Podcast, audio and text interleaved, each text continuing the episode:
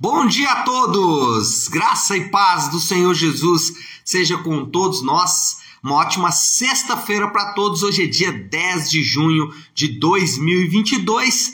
Seja muito bem-vindo ao nosso devocional de hoje. Hoje, fechando essa semana, vamos também fechar aí a primeira parte do livro de 1 Samuel. Hoje vamos falar de 1 Samuel 13, 14 e 15 e vamos também fechar praticamente né, a parte que é, ficou reservada a contar a história da ascensão de Saul. Eu quero ler um texto que, obviamente, é um texto bem conhecido e vai dar base para a nossa conversa nesta manhã. O texto é 1 Samuel 15, 22 e 23, são dois versículos muito conhecidos que dizem assim: 1 Samuel 15, 22. Samuel, porém, respondeu: Acaso tem o Senhor tanto prazer em holocaustos e em sacrifícios, quanto em que se obedeça a sua palavra? A obediência é melhor do que o sacrifício, e a submissão é melhor do que a gordura de carneiros. Pois a rebeldia é como o pecado de feitiçaria, a arrogância como o mal da idolatria. Assim como você rejeitou a palavra do Senhor, ele o rejeitou como rei. Então, é, esse, como disse esse texto, é um texto aí desses bem conhecidos da Bíblia, um texto que as pessoas usam com alguma frequência, lamentavelmente com uma frequência até muito ruim, de uma maneira muito ruim, aliás, mas é um texto que é significativo para tentar mostrar tudo o que representa a vida de Saul. A vida de Saul é a vida, a jornada de Saul é a jornada do homem sem Deus, ou do homem que escolhe andar sem Deus. Ainda que Deus se apresente para este homem, ainda que Deus se revele para este homem de várias maneiras, ele escolhe de forma consciente ou inconsciente, ele escolhe andar sem Deus, ele escolhe andar afastado de Deus. A Bíblia, ela descreve três erros de Saul. É óbvio que Saul cometeu outros erros em sua vida, é óbvio que Saul continuou cometendo erros depois é desses três aqui que a Bíblia registra, mas esses três eles são muito significativos e eles podem colocar aqui no mesmo escopo vários homens, vários personagens, não só da Bíblia, mas também da história. Primeiro grande erro de Saul foi a arrogância. Por quê? Porque ele estava esperando Samuel chegar para oferecer o sacrifício ao Senhor, mas como Samuel estava demorando a chegar, ele se sentiu no direito de sobrepor as suas obrigações ou a sua posição. A posição dele era de rei, não era de sacerdote, não era de juiz, não era de profeta mas ele tentou fazer isso achando que, olha, já que eu sou rei mesmo, posso fazer o que eu quiser. Arrogância foi o primeiro grande erro de Saul. O segundo grande erro de Saul foi a insensatez de manter um jejum sem sentido. Se você ler o capítulo 14, capítulo 14, ele é um exemplo, um espelho da insensatez do homem, o espelho da insensatez da, é, aliás, o espelho do homem andando sem Deus. Ele é, faz um voto, um voto de é, ficar sem comer, e aí o seu próprio filho Jonatas come porque os homens estão em guerra. Eles não estão no período de consagração, eles estão em guerra. E aí Jonatas come lá um favo de mel. E aí Saul resolve matar o próprio filho porque ele havia comido e quebrado aquele jejum que era um jejum altamente insensato. Então, a insensatez, a inconsequência foi o segundo grande erro de Saul. E a terceira é a desobediência. E aí, esse texto que lemos mostra exatamente isso. É, Samuel pergunta para Saul: por acaso Deus tem tanto interesse na sua religiosidade quanto ele tem em obedecer à lei de Deus? esse pragmatismo religioso seu? Será que Deus está preocupado com esse 2 mais 2 religioso seu? Não, Deus não está preocupado com isso. Deus está preocupado com a obediência à sua palavra. Né? E, e, Samuel deixa isso muito claro para Saul. O ponto aqui é que esse retrato aí de Saul, essa, essa descrição aí de Saul, é o retrato do homem sem Deus. O homem sem Deus é como Saul. O homem sem Deus ele é desenfreado. Na verdade, o homem sem Deus é um emaranhado de confusão. Ele, ele escapa de uma entre outra, escapa de outra e entra nenhuma, e ele vira ali, fica ali dentro de uma rede de confusão, uma rede é, de loucura, e ele vai tentando fazer uma coisa para sobrepor a outra, e a coisa vai caminhando cada vez de, de maneira muito pior. Qual é o ponto? O ponto é esse: o homem sem Deus é um emaranhado de confusão, e isso a gente vê na vida de Saul. Jesus tratou com homens assim. Enquanto esteve na terra, o próprio Senhor Jesus ele teve que lidar com indivíduos muito parecidos com Saul, emaranhado de confusão. Mas note que os dois exemplos que eu vou usar aqui são exemplos de homens que seguiram caminhos distintos, ainda que o diagnóstico deles seja o mesmo. Talvez a mesma coisa acontece com Davi e Saul, né? Davi também era emaranhado de confusões a sua vida em determinado momento vira essa confusão. Só que tanto Davi quanto um desses personagens que eu vou citar, ele resolve, escolhe, ele sai desse emaranhado de confusão. Primeiro personagem que Jesus lidou e que era também esse emaranhado de confusão, essa, essa vida sem Deus de qualquer maneira, primeiro deles é Zaqueu. Zaqueu era um emaranhado de confusão. Zaqueu vivia ali preso em uma rede de enganos, mentiras, pecados e etc e tal. E quando ele é chamado por Jesus a arrepender-se dos seus pecados, ele não pensa duas vezes, ele vê ali como uma grande oportunidade de se ver livre daquilo que é um problema para ele, e ele de fato faz isso. O outro personagem é o jovem rico. O jovem rico também tem a mesma atitude, ele é, é ao se deparar com Jesus e Jesus mostra para ele que a vida que ele achava que era toda certinha, né? A vida que ele achava que era toda ali dentro dos limites e etc e tal, ele vai perceber que não é bem assim.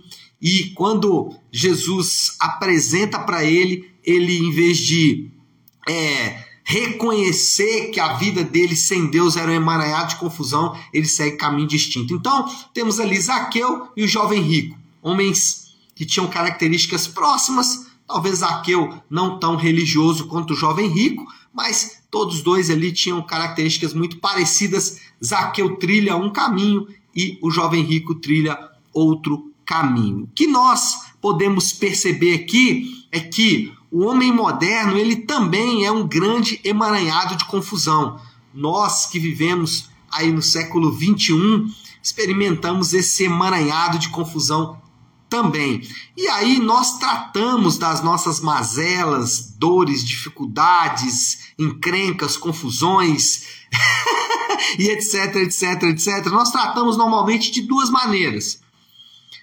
O homem moderno, esse emaranhado de confusão, esse Zaqueu, esse jovem rico, esse Saul, esse Davi moderno, ele trata das suas próprias mazelas de duas formas. Ou ele tenta ignorar o problema, e aí ele vai acumular dificuldades e ele pode tentar ignorar o problema até mesmo de forma química.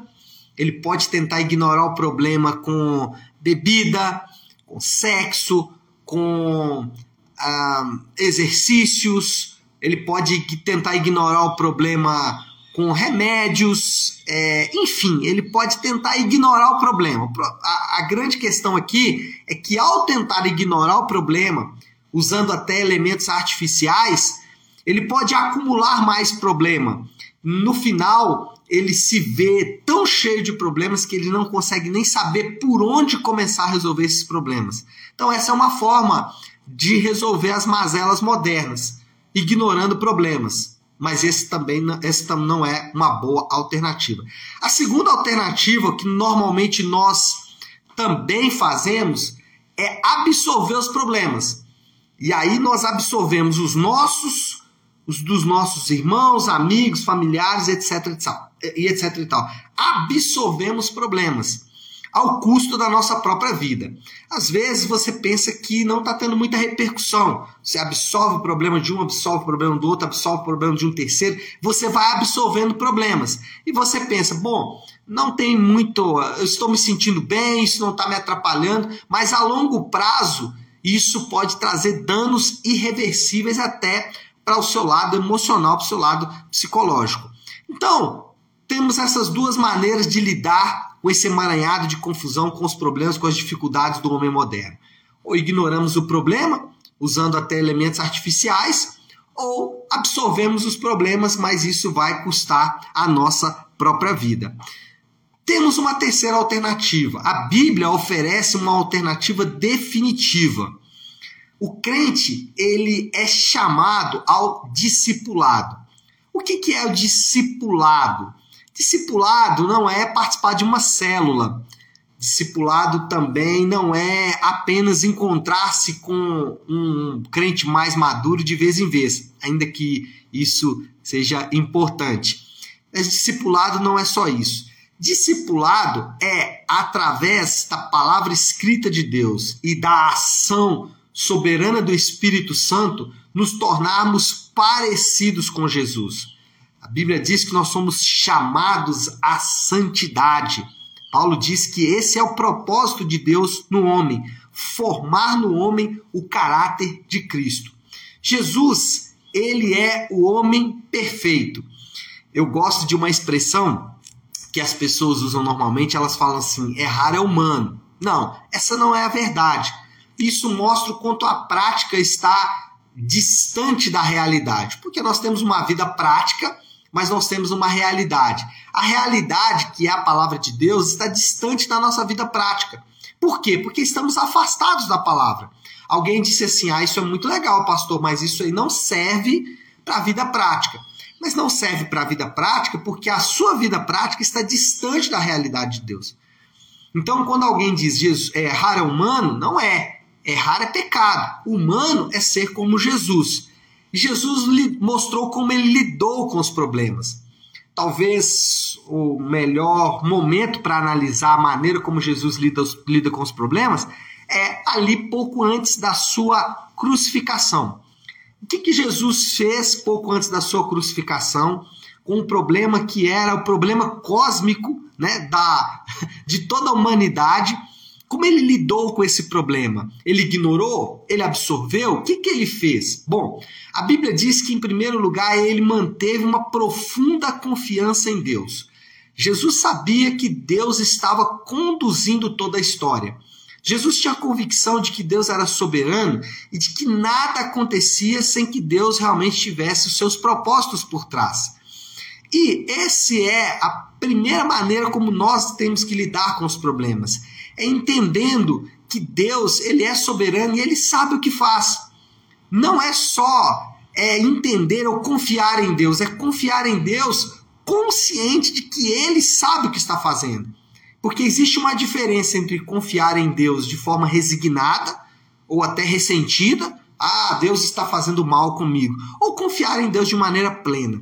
Jesus confiou em Deus de maneira plena.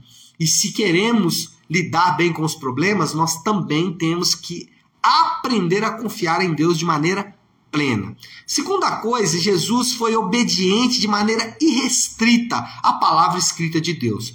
Jesus não se afastou do que a palavra de Deus dizia. Jesus não se afastou do que a verdade das escrituras dizia. Jesus, ao custo às vezes de comprometer até a sua própria segurança, quando discutia ali com os fariseus, um exemplo é a discussão de Jesus sobre o casamento em Mateus 19.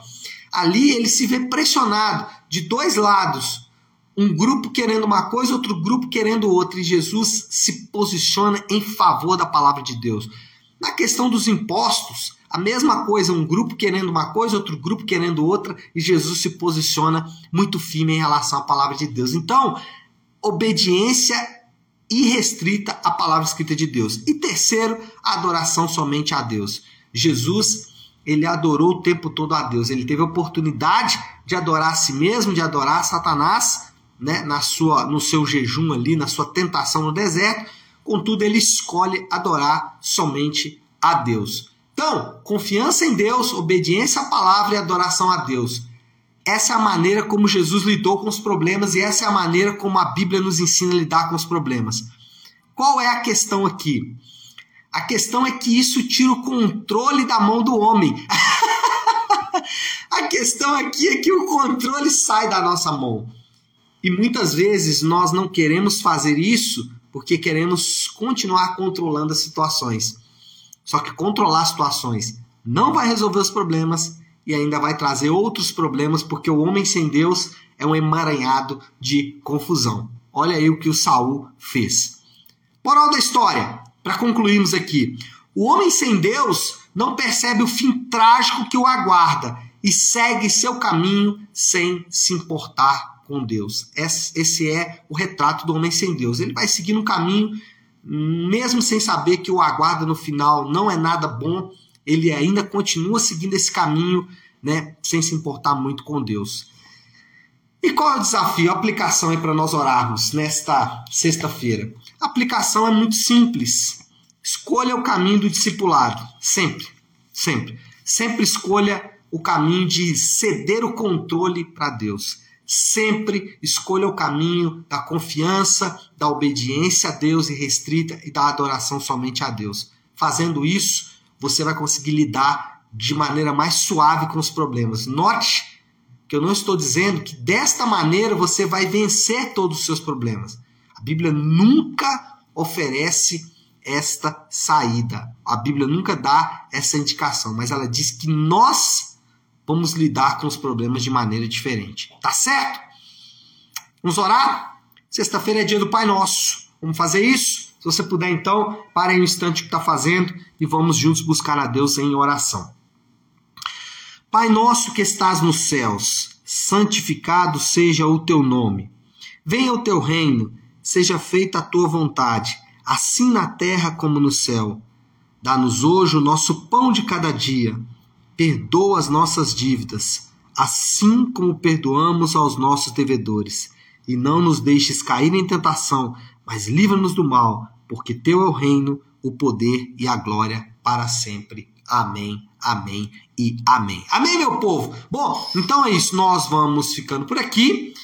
Quero só deixar um aviso: domingo, às 10 da manhã, na nossa igreja Nave, Rua Maria Carolina Campos, 28, no bairro Nova Suíça nós temos culto de celebração e você, meu convidado, a partir das 10 da manhã, tá bom? Deus abençoe, final de semana abençoado para todos nós, fiquem com Deus.